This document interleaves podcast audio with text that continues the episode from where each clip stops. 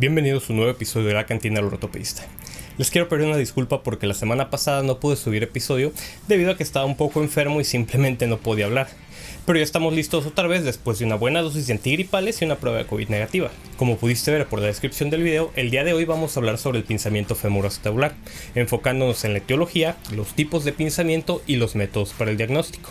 Debido a que el tema sobre tratamiento es un poco largo y lo que haría demasiado largo este video, pues eso lo vamos a dejar para otro episodio. Así que empecemos.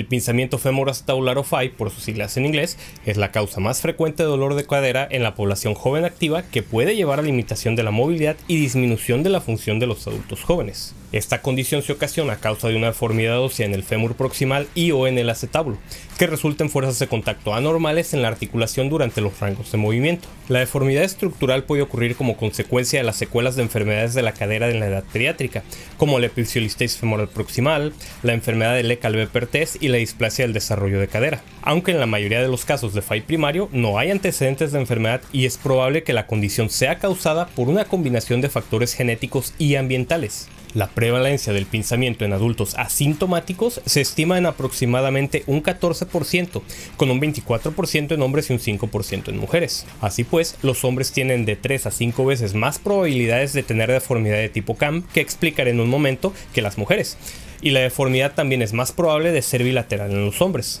Un riesgo relativo de 2.8 de deformidad de tipo CAM en los hermanos de los individuos afectados sugiere también contribuciones genéticas adicionales. Asimismo, varios estudios sugieren un vínculo entre la participación en deportes de alto nivel a una edad temprana y el desarrollo de enfermedades sintomáticas. Los estudios de atletas jóvenes demuestran una falta de deformidad CAM en individuos esqueléticamente inmaduros, pero una presencia de ella después del cierre fisario. Varios han informado una mayor prevalencia de deformidades femoroacetabulares en jugadores de fútbol americano, fútbol y hockey, en comparación con la población general. Según los datos de la National Football League Scouting Combine, el 90% de los jugadores mostró evidencia radiográfica de FAI, de los cuales el 31% eran sintomáticos y el 69% asintomáticos. Se cree que el estrés repetitivo que se produce en las actividades deportivas influye en el crecimiento fisario y contribuye potencialmente al desarrollo de la deformidad. El FAI primario puede afectar el fémur proximal, que se conoce como deformidad de tipo CAM, el acetábulo, que es una enfermedad tipo pincer, o ambos o una enfermedad combinada. La deformidad de cama aislada o la deformidad combinada parecen ser las más frecuentes, y cada uno ocurre con casi la misma frecuencia, alrededor del 45%, mientras que la deformidad de pincer aislada es menos común y ocurre en menos del 10% de los pacientes con FAI sintomático. Existe también el pinzamiento extraarticular, que incluye pinzamiento trocantérico pélvico, pinzamiento isquiofemoral y pinzamiento de la espina ilíaca inferior. Esta es otra fuente poco frecuente pero cada vez más reconocida de pinzamiento sintomático que puede ser debilitante. La deformidad de tipo CAM se caracteriza por una disminución del offset entre la cabeza y el cuello femorales, que ocurre con mayor frecuencia en la unión anterolateral de la cabeza y el cuello. Con el intento de flexión y rotación interna de la cadera, la lesión de CAM ósea comprime el acetábulo, lo que limita el movimiento y causa daño en la unión condrolabral con pinzamiento repetitivo. En este tipo de pinzamiento, la inclusión de la deformidad en el acetábulo da como resultado tensión de cizallamiento y ruptura de la unión condrolabral, lo que provoca la delaminación del cartílago articular del hueso subcontral subyacente, que puede progresar después a un defecto de espesor total. Por su parte, el pinzamiento de tipo pincer se caracteriza por una cobertura acetabular excesiva, la cual puede ser global, como sucede en la coxa profunda o en la protrusión acetabular, o focal, como sucede en la retroversión cefálica, o puede resultar de una verdadera retroversión acetabular. Este pinzamiento conduce a un daño intrasustancial del labrum, ya que este se comprime entre el cuello femoral y el borde acetabular anormal durante los extremos del rango de movimiento de la cadera. Al igual que en el pinzamiento de tipo CAM, el acetábulo antero-superior se ve afectado con mayor frecuencia. Sin embargo, hay menos delaminación condral con pinzamiento del borde aislado. Con el tiempo, las fuerzas de apalancamiento repetido de la cabeza femoral contra el borde acetabular excesivo pueden provocar una lesión condral por contragolpe en la cabeza femoral postero inferior y en el acetábulo. Creo que está por demás decir que el pinzamiento femoroacetabular combinado es una combinación de estos dos tipos de deformidad, pero igual lo quise mencionar por si tú no eres el crayón más afilado de la caja. Dada la superposición de la sintomatología entre la columna lumbar, la cadera y la pelvis, es común que los pacientes se presenten de manera tardía después de un tratamiento anterior fallido o con un diagnóstico incorrecto. Es por esto que se debe aplicar un enfoque estructurado para evaluar la mecánica no solo de la articulación de la cadera, sino también de las articulaciones y la musculatura circundante. Un trastorno primario de la cadera puede oscurecerse por una lesión compensatoria de la musculatura pélvica, la columna lumbar, la articulación púbica o la articulación sacroiliaca cuando el paciente intenta mantener un alto nivel de actividad en un contexto de restricción del movimiento de la cadera. Por lo tanto, los pacientes pueden presentar dolor crónico en los glúteos, irritabilidad de los abductores, osteitis del pubis o bursitis trocantérica. Es importante que se obtengan la ubicación, la duración y los factores desencadenantes del dolor del paciente. Aunque la mayoría de los pacientes con pinzamiento sintomático, que está alrededor del 80%, presentan dolor en la ingle anterior o en la parte lateral de la cadera, aproximadamente el 25% de los pacientes refieren dolor en la columna lumbar, en los glúteos o incluso dolor referido a la rodilla. Los pacientes pueden mostrar el clásico signo de la C al describir la ubicación del dolor. Esto es que colocan su mano en el borde lateral de la cadera para localizar el dolor en esa zona. La mayoría de los pacientes informa un inicio insidioso de los síntomas sin una lesión específica. Sin embargo, los atletas sí pueden recordar un evento específico. El dolor a menudo empeora con la actividad y se exacerba en posiciones de flexión de la cadera como sentarse o ponerse en cuclillas durante mucho tiempo. La marcha debe ser examinada en todos los pacientes. Una cojera leve e intermitente es común, pero puede ser extremadamente sutil y ocurre hasta en el 75% de estos pacientes. Es común también encontrar un signo de Trendelenburg positivo por la debilidad de los abductores en el lado afectado. Lo que es una característica definitoria del FAI sintomático es el movimiento restringido de la cadera, y los individuos afectados a menudo tienen menos de 100 grados de flexión con la rodilla recta, y menos de 10 grados de rotación interna con la cadera en 90 grados de flexión. Se pueden usar varias pruebas dinámicas para evaluar la presencia de pinzamiento y comparar con la extremidad contralateral. Una prueba positiva lo que busca es recrear el dolor característico que experimenta el paciente. La prueba de pinzamiento anterior positiva causa dolor en la ingle anterior con flexión, aducción y rotación interna, que está presente en la mayoría de los pacientes con FAI sintomático, en alrededor del 88% y aunque es sensible para la patología de la cadera, la prueba de pinzamiento anterior no es específica para el pinzamiento femoroacetabular y puede ser positiva en cualquier paciente con lesión del labrum o lesiones condrales. Otra prueba que se debe realizar es la prueba de aprensión la cual se realiza con el paciente en decúbito supino en el borde de la mesa de examinación. La cadera está extendida y rotada externamente, y los pacientes con caderas displásicas o inestables pueden manifestar inquietud o aprensión durante esta maniobra. La misma maniobra también puede recrear el dolor en pacientes con pinzamiento posterior sintomático.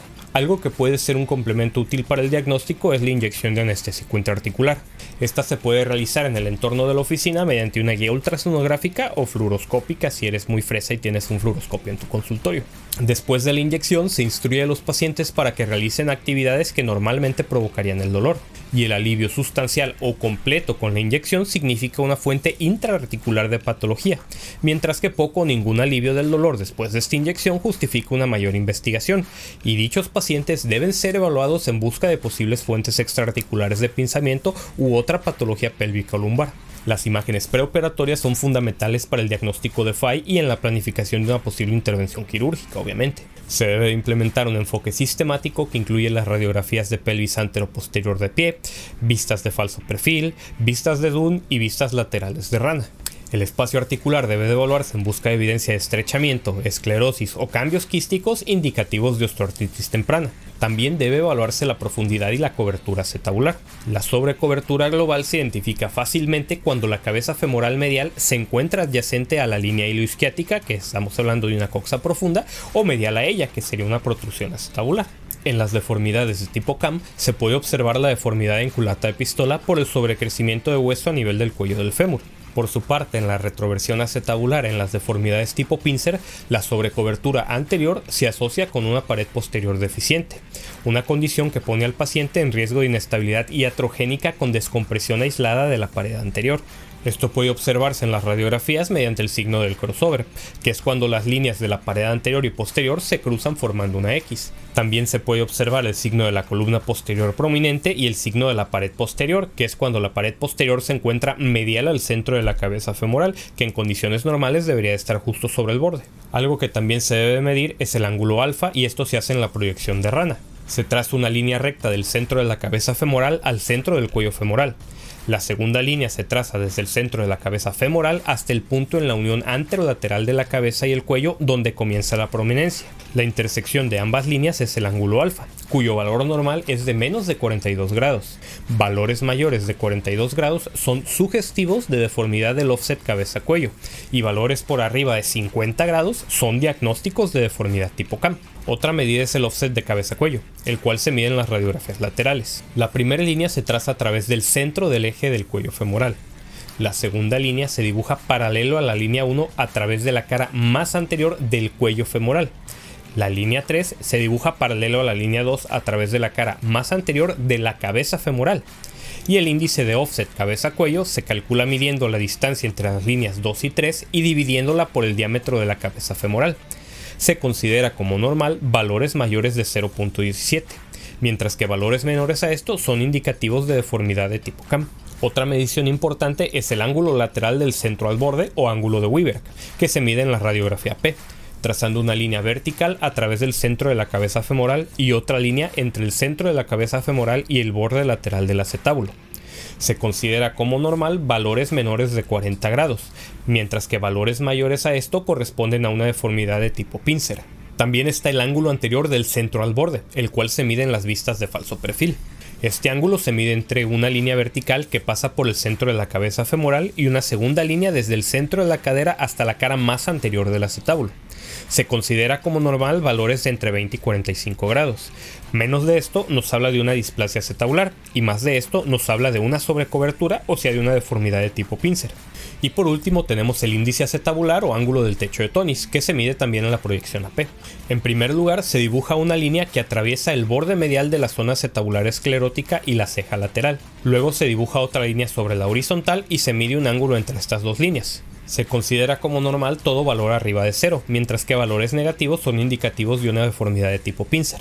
Otros estudios de imagen útiles son la tomografía computada, que ayuda para la valoración de las deformidades estructurales y la reconstrucción en tres dimensiones para ayudar a planificar las resecciones óseas. Por su parte, la resonancia magnética y la artorresonancia son el mejor estudio para evaluar las lesiones del labrum y el cartílago articular, que se observan como un aumento de la intensidad de señal, aunque también pueden verse signos indirectos, como pueden ser quistes subcondrales o quistes paralabrales. Es importante para una correcta evaluación que los cortes estén orientados en línea con el cuello del fémur y de que el resonador sea de 1.5 teslas o superior. Con esto concluimos el episodio del día de hoy. Te agradezco que te hayas quedado hasta el final y te recuerdo que te puedes suscribir activar las notificaciones si aún no lo has hecho para que no te pierdas el siguiente episodio sobre el tratamiento del pinzamiento femoroacetabular ni ninguno de los otros episodios dicho sea de paso. Yo soy Joel Galindo y esto fue La Cantina del Ortopedista. Me despido de ti como cada semana recordándote que te portes mal, lo hagas bien y nos vemos hasta la próxima.